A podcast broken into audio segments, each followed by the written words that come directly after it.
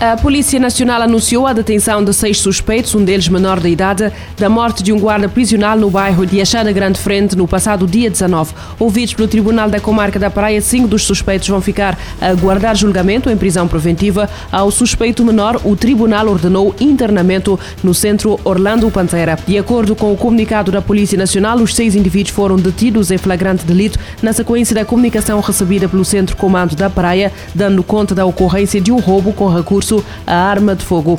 Na sequência das diligências, seis suspeitos foram detidos, incluindo um menor de 13 anos de idade, tendo sido apreendidos três pistolas, bocabejo e uma faca. Segundo a Polícia Nacional, suspeita-se que uma das armas foi utilizada por um dos baleantes para desferir um tiro na cara da vítima mortal, um agente prisional que não resistiu aos ferimentos e acabou por falecer antes de chegar ao hospital.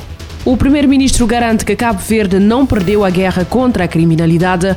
O chefe de governo recorda que o país já dispõe do Plano Nacional de Segurança e pede que não se generalizem casos isolados de violência. Ulisses Correia Silva anunciou o reforço de ações, sobretudo na cidade da Praia, onde um guarda prisional foi assassinado domingo à porta de casa. Em nenhum país do mundo não se consegue evitar eh, situações de crime.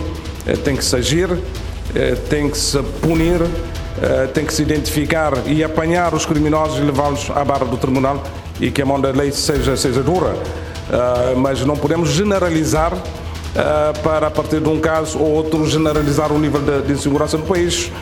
como tem visto, tem acompanhado, tem havido o aumento de operações especiais, há um forte ataque a situações que têm a ver com armas, droga, e situações de armas, quer armas brancas, quer armas de fogo. Este caso de assassinato vem juntar-se a muitos outros que têm acontecido na cidade da Praia nos últimos tempos, bem como assaltos a pessoas e residências, elevando ainda mais a sensação de insegurança na capital do país. Quase 37 milhões de crianças estiveram deslocadas em todo o mundo durante 2021, segundo o Fundo de Emergência Internacional das Nações Unidas para a Infância. Trata-se do número mais alto registrado desde a Segunda Guerra Mundial. De acordo com o organismo, o número abrange 13,7 milhões de crianças refugiadas ou requerentes de asilo e quase 22,8 milhões deslocadas a nível interno devido a conflitos e violência. Os números não incluem as crianças deslocadas devido a desastres climáticos e ambientais, bem como as crianças recentemente deslocadas em 2022, incluindo devido à guerra na Ucrânia. Síria com 6,8 milhões, Ucrânia com 6,5 milhões, Venezuela 4,1, Afeganistão 2,6, Sudão do Sul 2,2 e Myanmar com 1,1 milhões são os países com maior número de de refugiados por país de origem, segundo os dados da Agência das Nações Unidas para Refugiados. As autoridades moçambicanas anunciaram a criação de duas equipas de inquérito para avaliar os contornos do baleamento mortal de cinco reclusos da cadeia distrital de Milanja, na província de Zambésia, no centro do país. William Mapote com mais detalhes. O anúncio foi feito nesta segunda-feira pela ministra da Justiça, Assuntos Constitucionais e Religiosos, Helena Kida, que promete para a próxima semana elementos que lhe permitam tomar eventuais medidas em torno do caso. Encontram-se agora comissões, uma formada ontem ainda recentemente. Nós, a nível central, mandamos, a nível do Ministério, eh, quadros do CERNAP para que fossem, porque eu precisava de saber o que, é que, o que é que tinha acontecido, mas entretanto sei que foram criadas outras comissões também, o que é salutar, que é para percebermos o que é que aconteceu naquele estabelecimento penitenciário. Havendo responsabilidades para se responsabilizar naturalmente e havendo fragilidades para nós conseguirmos corrigir estas fragilidades de modo a que não se repita ao longo do país. Para já, Kida coloca de lado que tenha havido excesso de zelo por parte do guarda prisional, que afinal era o único a trabalhar para guarnecer mais de 200 reclusos. Da informação preliminar que, que tínhamos é que estava no local, uh, nessa data, um único agente penitenciário e, e, e eu, eu pergunto-me, assim, sem, sem querer, portanto, sem querer tirar ilações, como é que um único agente poderia, de forma menos gravosa, menos gravosa, conseguir impedir a evasão de 280? Porque aí nós temos que pôr na balança também qual seria o efeito desta evasão se efetivamente tivesse acontecido. O ativista social Silva Silva defende a necessidade de se aprofundar as causas da atuação do guarda prisional que culminou com as cinco mortes, num caso que mais parece uma execução. Nós, como sociedade civil, isso nos preocupa, porque são vidas humanas a serem dizimadas. Então, não, nós não queremos é, ver, ver aí os rios de sangue sobre, sobre o nosso território. Eu acho que as nossas cadeias deviam ser locais de instrução. De Maputo, para a Voz da América, William Maputo. As mortes aconteceram quando um guarda prisional disparou a queima-roupa contra pessoas detidas na penitenciária de Milanja que tentavam fugir durante um alegado motim.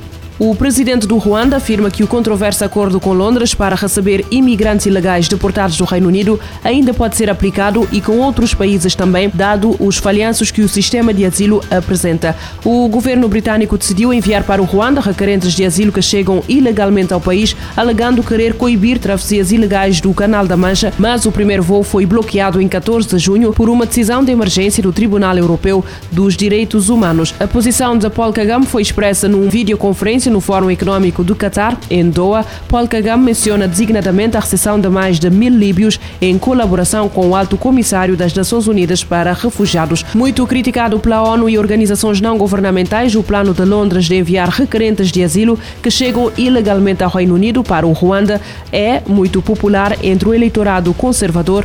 O país da África Ocidental recebe a Cimeira da Commonwealth na próxima sexta-feira com a duração de dois dias.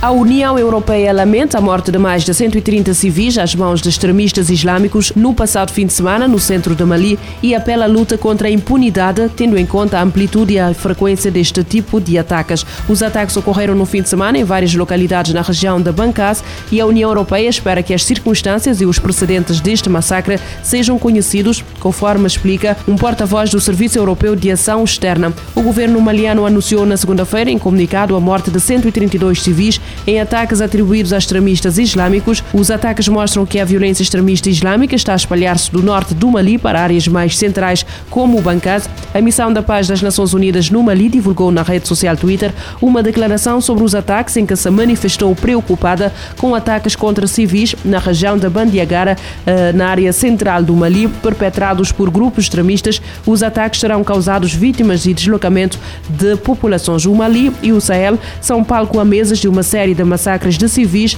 atribuídos a movimentos extremistas islâmicos, o Mali está atolado numa profunda crise de segurança política e humanitária desde a eclosão de rebeliões independentistas e ações fundamentalistas islâmicos em 2012. As atividades extremistas islâmicas espalharam-se aos países vizinhos Burkina Faso e Níger e a esta situação junta-se a violência intercomunitária e crimes de grupo organizado.